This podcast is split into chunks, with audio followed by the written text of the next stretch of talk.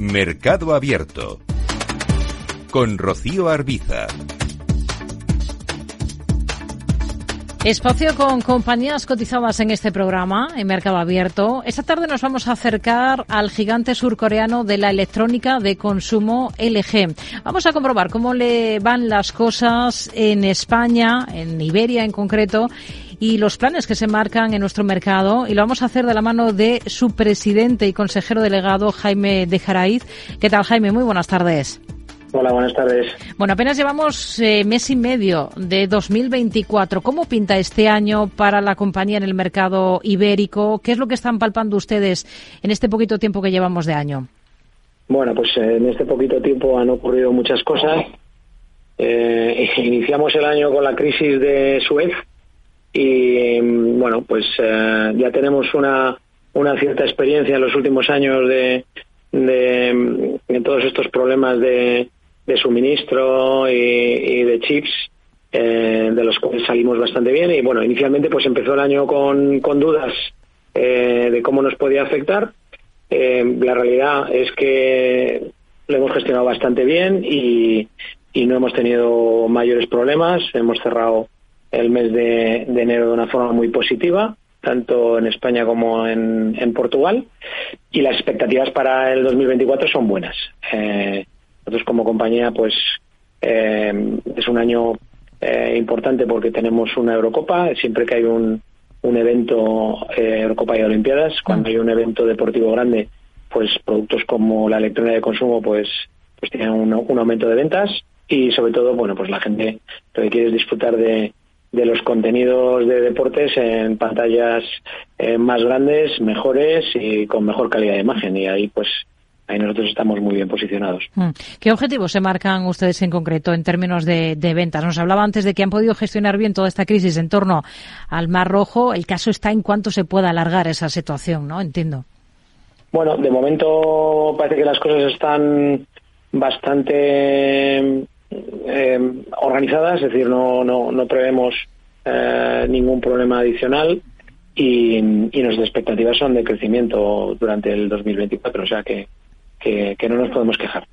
De un tiempo a esta parte, eh, en el ámbito tecnológico, solo se habla del auge de tecnologías como la inteligencia artificial. Eh, ¿La inteligencia artificial es también la apuesta clara de la compañía de, de LG? Sí, bueno, eh, nosotros eh, la apuesta clara es eh, por hacer innovaciones que sean significativas y positivas para, para la población, ¿no? Queremos que la innovación sirva para hacer la vida de las personas mejor. De hecho, eh, somos una de las pocas marcas en el mundo eh, que tiene una sonrisa en su logo y, y, que habla de la vida es buena, ¿no? Life's good. Ese es el, el, lema de la compañía. Por tanto, toda innovación tiene que mejorar la vida de las personas, si no, a nosotros no nos sirve.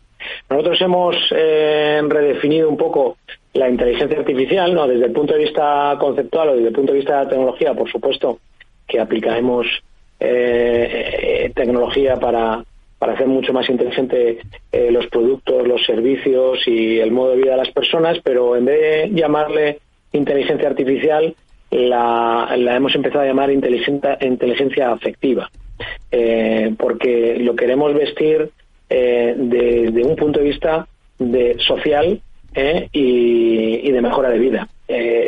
Sabes, todo el mundo tiene un poco de dudas con el tema de la inteligencia artificial de si, si puede llegar a ser eh, un problema o no, que, tenemos que, que, buscar la manera de, de hacer, eh, hacer que, eh, bueno, pues que sea segura, que esté bien regulada, etcétera, etcétera.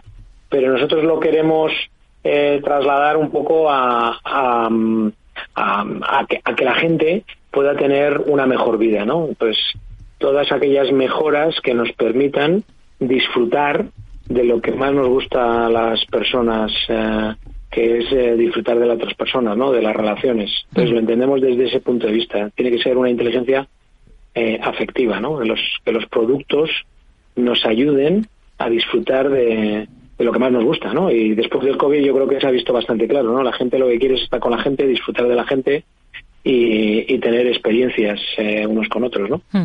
Luego está el tema de la eficiencia energética, que es otra de las claves cuando uno es un gigante de la electrónica de consumo. ¿Cuál es la estrategia que se marcan ustedes en esta materia? Bueno, nosotros en, eficiencia energética somos una empresa líder a nivel mundial. En todas las categorías de producto que estamos, que estamos en muchas, pues tenemos buena posición de mercado. En España somos primera marca o segunda marca en, prácticamente todas las categorías donde competimos. Y, y, bueno, y ahí tenemos los productos más eficientes. Desde hace muchos años, pues tenemos los productos más eficientes del mercado o tan eficientes como el más eficiente. Eso es como nos planteamos un poco nosotros eh, la estrategia, ¿no? Y hablamos de ecotecnología porque no solamente son eh, productos más eficientes que los productos de nuestra competencia, sino además que son productos que duran más, porque nosotros entendemos que, la sostenibilidad va ligada a la durabilidad del, producto, ¿no? Eh, estamos abiertamente en contra de la obsolescencia programada eh, y pensamos que el producto más ecológico y el producto más eficiente que existe es el que te dura para siempre. Hmm. Entonces, eh, muchas veces hemos caído, o los consumidores, bueno, yo mismo como consumidor en otras áreas, pues he caído a lo mejor en, en un consumo a lo mejor un poco más rápido y menos eficiente, al final no te sale a cuenta. Es decir, eh, a la larga pierdes porque tienes un producto inferior, lo disfrutas menos, has gastado mucho más energía, has provocado mucho más residuo y nosotros lo que intentamos es que nuestros productos duren duren para siempre. De hecho, un ejemplo de una cosa que hemos presentado este año eh, en, todas las televisiones Smart, eh, bueno, pues ya sabes, el consumo de la televisión es diferente, las televisiones están conectadas con unos sistemas operativos, nosotros tenemos un, sistema operativo único que se llama WebOS y, lo que hacemos a partir de este año es que tú te compras una tele, bueno, eh, este año o las del 2023 y te vamos a hacer que tu tele eh, tenga el sistema operativo del año siguiente. O sea, vas a tener una tele nueva cada año con, con todas las mejores mejoras que, lleva la nueva la nueva gama de ese año. Entonces, eso es algo que no en la industria de, del entretenimiento no lo ha hecho nadie y lo que pretendemos es que las personas pues que elijan el eje como su marca preferente y que tengan un producto pues eh, mejorado si cabe eh, cada año. Además de eso, tenemos garantías de 20 años en los motores. Eh, bueno, mm, muchas cosas para que el producto del eje que esté en casa de, de los de, la gente pues pues les dure para siempre y, que estén contentos con él desde mm. luego. Claro esto va muy ligado a toda esta cuestión de la sostenibilidad que se viene poniendo mucho el foco el acento en, en esto no eh, en las compañías em, de todos los sectores no em, ¿Cuáles son las metas con las que ustedes trabajan como compañía en materia de sostenibilidad? Eh, ¿Y cómo están trabajando, sobre todo en qué aspectos? ¿no? Esto ya nos ha dado algunos ejemplos, pero eh, para ser más eh, sostenibles día a día, ¿dónde más pueden, en qué otras áreas de la compañía pueden tocar? Bueno, estamos tocando mucho y somos una empresa un poco diferente a la mayoría de las empresas. Nosotros diferenciamos entre la sostenibilidad, sostenibilidad 1.0 y la 2.0. La sostenibilidad 1.0 es la del resto de las empresas. Todas las demás empresas que en el uso de su negocio pues intentan ser pues eh, tener eh, producir menos residuos, ser más eficientes, eh, contaminar menos, menos emisiones en lo que estamos trabajando. Nosotros llevamos muchos años trabajando, de hecho, somos una de las de las eh, empresas a nivel mundial que más invierte en tecnologías eh, verdes. Y, bueno pues eh, nos hemos comprometido a tener emisiones cero para el 2030 meter toneladas de plástico reciclado en, en todos nuestros productos y procesos. Hemos mejorado en los últimos tres, tres años un 30% eh, nuestras emisiones en los transportes utilizando tren eléctrico y megacamiones, etcétera. Bueno, muchas cosas. Eso es hmm. la sostenibilidad 1.0. Hmm. ¿Qué hemos inventado nosotros y hemos hecho diferente y, por lo que nos reconocen como, como algo diferente a los demás?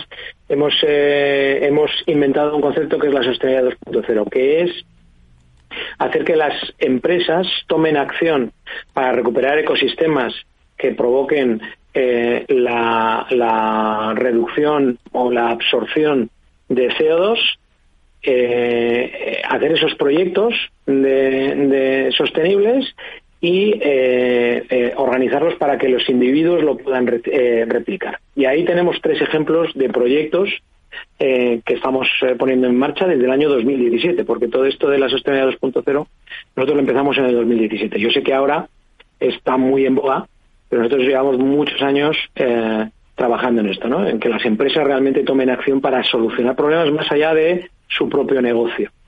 el primer proyecto que tenemos es Smart Green el, digamos el programa se llama Smart Green, eh, se llama Smart Green Trees, que lo que empezamos a plantar árboles a mano, eh, cientos, luego miles, eh, luego pasamos a, plantar con, tecnologías millones y una vez que plantamos millones nos, organizamos para colaborar con otras empresas y el objetivo final de este movimiento de Smart Green Trees es plantar un árbol por español cada año, 47 millones de árboles cada año. ¿Cómo lo vamos a hacer?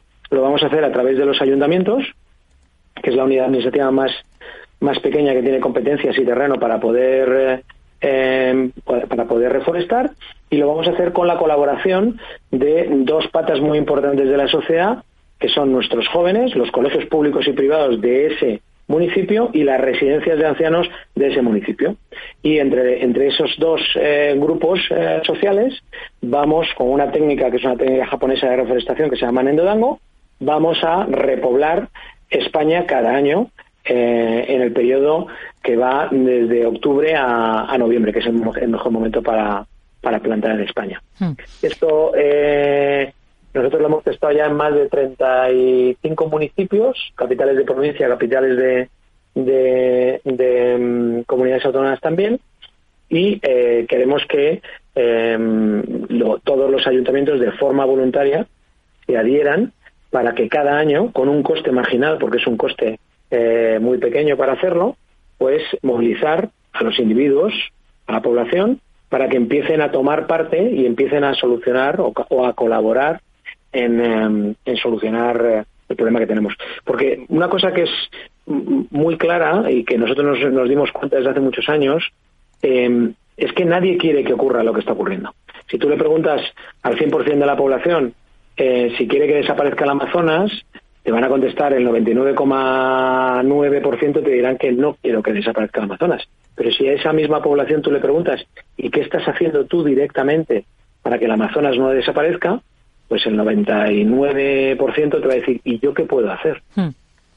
Entonces, nosotros, a través del movimiento Smart Green y de Sostenibilidad 2.0, estamos haciendo proyectos que lideren las empresas, estamos convenciendo a las empresas para que hagan ese tipo de proyectos, hmm. que lo organicen y luego se lo den a la sociedad para que la sociedad lo pueda replicar de forma individual. Este es el primer eh, proyecto. El segundo, estamos repoblando España de abejas ibéricas con el mismo concepto y eh, para mejorar la polinización de, de nuestra flora, aumentar el número de plantas, arbustos y árboles. Y luego el tercer proyecto es que estamos repoblando el Mediterráneo, lo vamos ya hemos empezado a hacer algunos pilotos, pero vamos a repoblar el Mediterráneo de Posidonia oceánica. La Posidonia es una planta acuática que, para poner un ejemplo, absorbe 40, un metro de Posidonia eh, absorbe 40 veces más de un metro de bosque mediterráneo o 16 veces más hmm. absorbe CO2 que el, bosque amazónico. Tenemos 16 amazonas en nuestras costas, no lo sabemos, no lo hemos cuidado y ahora sabemos que lo podemos regenerar y repoblar. Hmm.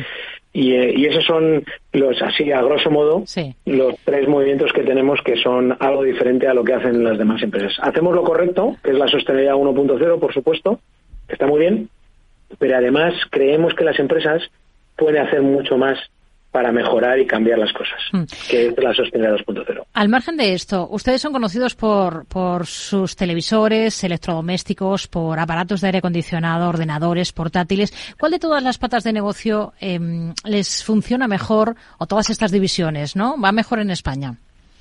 Bueno, eh, nos van bien todas, eh, pero bueno, eh, la electrónica de consumo siempre nos ha funcionado muy bien dentro de la electrónica de consumo somos muy líderes en, televisión y tenemos, tenemos tecnologías eh, pues que no tienen los demás. Eh, eh, la tecnología, la número uno en, en, imagen es OLED. nosotros somos los creadores de esta tecnología para grandes formatos, para, para televisores. llevamos 11 años liderando el mercado a nivel mundial de, de televisiones OLED y, no hay nada comparable. cualquier tecnología de imagen en televisión comparado con, con OLED, pues, pues es como comparar un coche de gasolina con un coche eléctrico en cuanto a emisiones. Un coche de gasolina por por muy buena tecnología que tenga, el último coche que salga de una fábrica, hmm. si tema gasolina va, va a tener emisiones de algún tipo. Serán pocas, pero tendrá. Y un coche eléctrico, pues eh, lo que hace es que utiliza la energía, si son fuentes renovables de energía eléctrica, y por tanto no produce residuo. Hmm.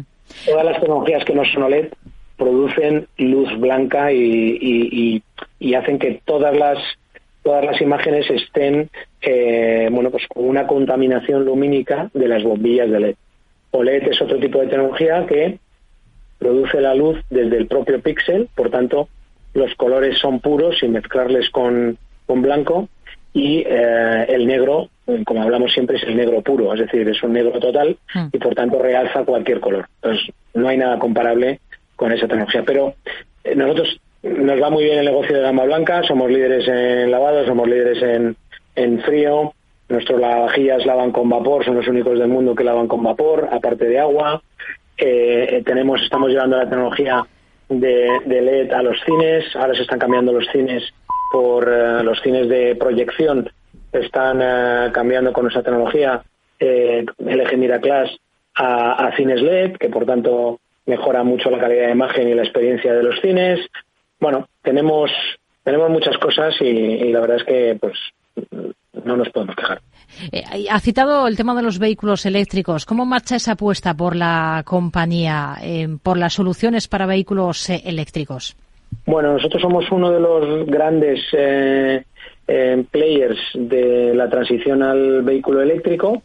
nuestra división de Energy Solution es el líder mundial en la fabricación de, baterías, no solamente baterías para coches, sino baterías industriales, baterías para los hogares, es decir, que, somos muy líderes en ese en ese aspecto y luego en la de componentes de vehículos, que sí está dentro de nuestra división de electrónica de consumo, aunque no lo llevamos desde España, lo llevan desde Centro Europa, pues eh, es todo lo que lo que va alrededor de un vehículo eléctrico, ¿no? Pues eh, los sistemas de navegación, sistemas de audio, de infotainment, eh, bueno, todo eso, los faros, los faros LED, los trenes de, rodaje, los motores, pues todo eso lo hacemos nosotros. O sea, que, es algo que, nosotros eh, estamos muy presentes. Somos bastante líderes en, la transición al vehículo eléctrico. Con ello nos quedamos. Nos quedamos sin tiempo para hablar de muchas más cosas interesantes, sin duda. Eh, Jaime de Jaraíz, presidente y consejero delegado de LG Electronics Iberia. Gracias. Muy buenas tardes. Buenas tardes, muchas gracias.